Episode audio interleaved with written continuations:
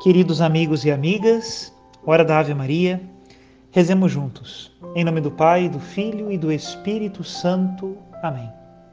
O anjo do Senhor anunciou a Maria e ela concebeu do Espírito Santo. Ave Maria, cheia de graça, o Senhor é convosco. Bendita sois vós entre as mulheres e bendito é o fruto do vosso ventre, Jesus. Santa Maria, Mãe de Deus, rogai por nós, pecadores, agora e na hora de nossa morte. Amém.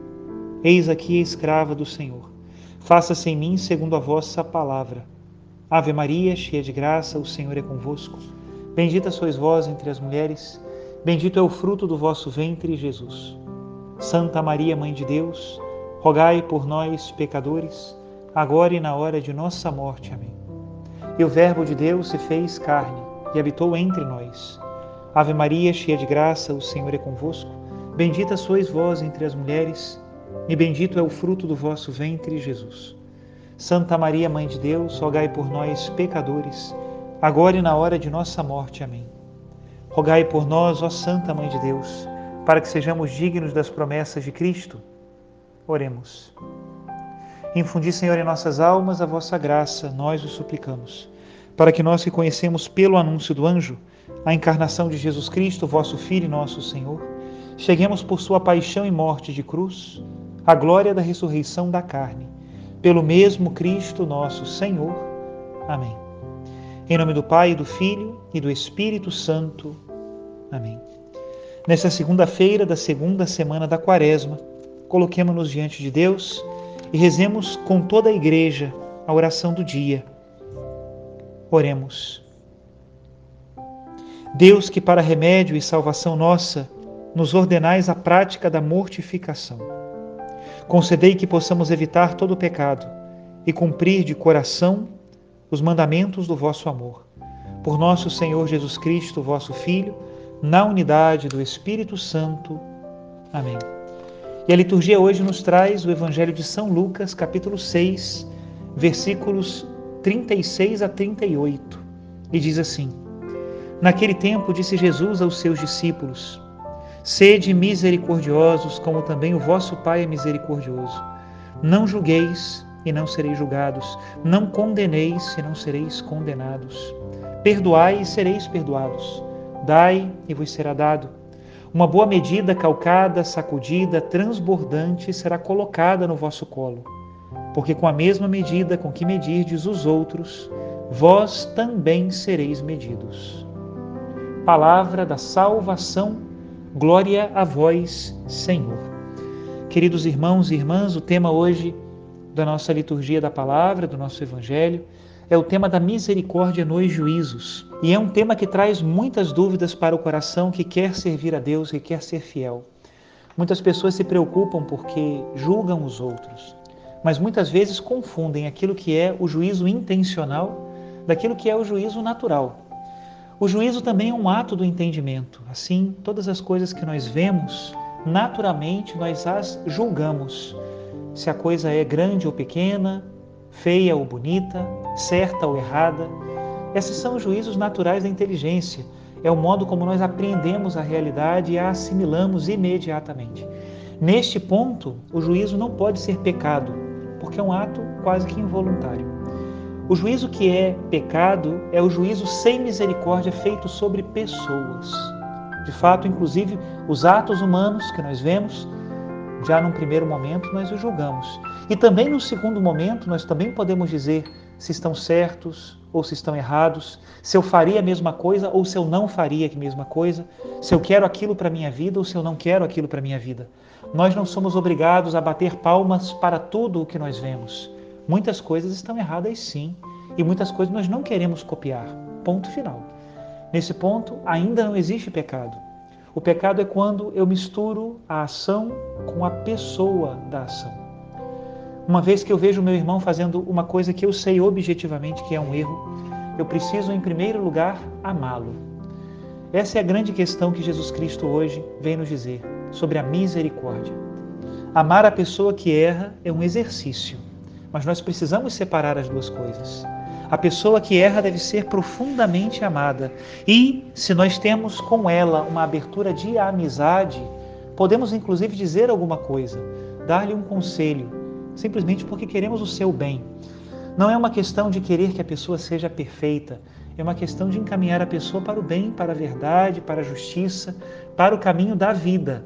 Isso é o que nos ensina a palavra de Deus e o Evangelho. E nesse ponto entra claramente uma das funções do diálogo. O diálogo é justamente isso: ser capaz de colocar opiniões diferentes com o objetivo de que haja um crescimento mútuo. O que não cabe e nunca caberá é um julgamento sem misericórdia. Tratar as pessoas com preconceito ou tratá-las com violência, porque elas tomaram atitudes diferentes das nossas, inclusive atitudes que nós julgamos erradas. E qual o problema de julgarmos erradas? Nós não queremos parar a nossa vida. Porém, também a correção fraterna, essa de dizer à pessoa alguma coisa, de dar um toque, de tentar ajudá-la, ou inclusive também de ser ajudados por ela, de receber um conselho, é algo que só deve acontecer quando há uma verdadeira abertura de amizade. Quando não há essa abertura de amizade, é inútil dizer qualquer coisa. Nesse momento é tempo de calar e rezar.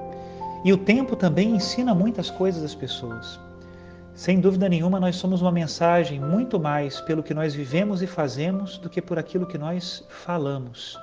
Isso é sempre importante nós termos em mente, para nós não nos tornarmos uma espécie de fariseus que querem consertar o mundo, ser a palmatória do universo. Esse não é o nosso papel nesse mundo. E por que eu digo que essa deve ser a nossa atitude? Porque essa é a atitude do nosso Pai do céu. Deus não deixa de falar a verdade, mas ele fala a quem quer ouvir, a quem está aberto para ouvi-lo. Deus não passa a mão na cabeça de todo mundo e diz que tudo o que nós fazemos está certo. Se ele fizesse isso, ele seria um péssimo pai e mostraria que não nos ama. Do mesmo modo também com os nossos irmãos.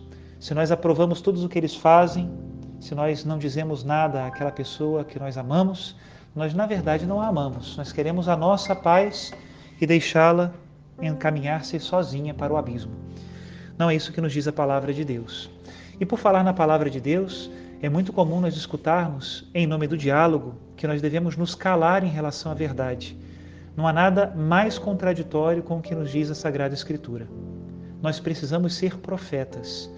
Inclusive, nos diz a palavra de Deus que, se calarem a voz dos profetas, as pedras falarão. Parece que hoje calam-se as vozes dos profetas em nome de uma espécie de política da boa vizinhança, de uma cultura do politicamente correto. Quando se prega o Evangelho, não se está espalhando pelo mundo uma cultura do ódio, como muitos aí dizem que nós fazemos. Quando se prega o Evangelho, simplesmente se prega uma mensagem e se convida a viver essa mensagem, como convidam muitos outros. O problema é que quando o assunto é a verdade do Evangelho, há um crime e às vezes as pessoas vão para trás das grades. Mas quando o assunto é a libertinagem, a devassidão, quando o assunto é convidar para drogas e para violência, aí não há crime, Aí não se excluem perfis das redes sociais. Aí todo mundo aceita, todo mundo engole, em nome da liberdade de expressão.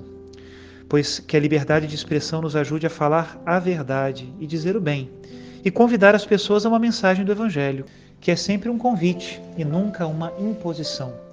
A misericórdia não tem a ver com tornar-nos mudos. A misericórdia tem a ver com, com fazer-nos homens e mulheres de critério. E o critério é simples: nunca condenar o nosso irmão, mas dizer-lhe sempre a verdade. E para nós, para a nossa vida, vigiarmos bem vigiadinho se aquilo que nós aconselhamos os outros, procuramos cumpri-lo. Porque péssimo será no dia do juízo se nós pregamos uma coisa e fazemos outra.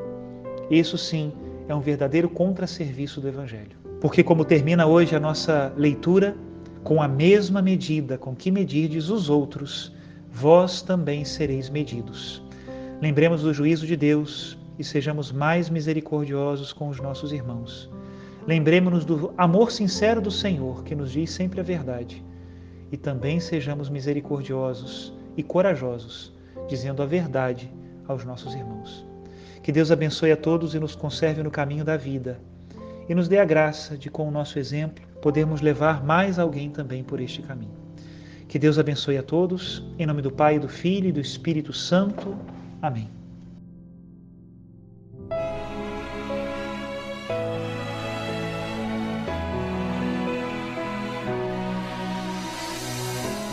Levantarei meu dos montes, de onde o auxílio virá. Deus é a força de quem tem fé, misericórdia Ele é. Quando erramos, Ele é por nós, mostra-nos o colo do Pai.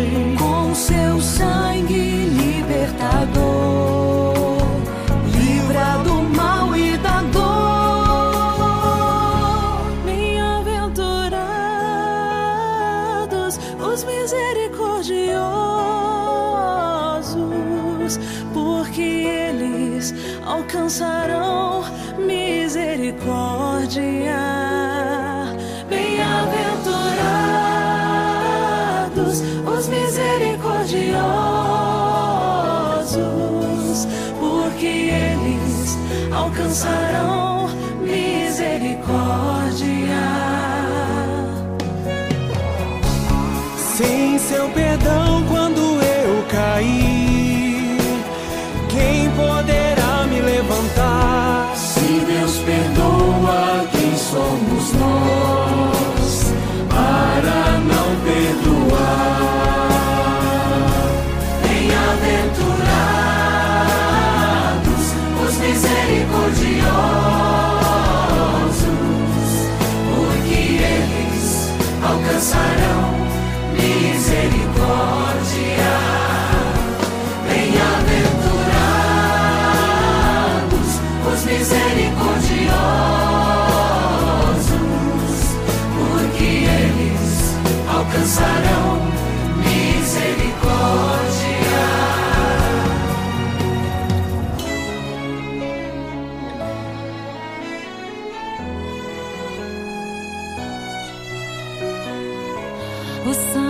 De Cristo nos resgatou. Ele ressuscitou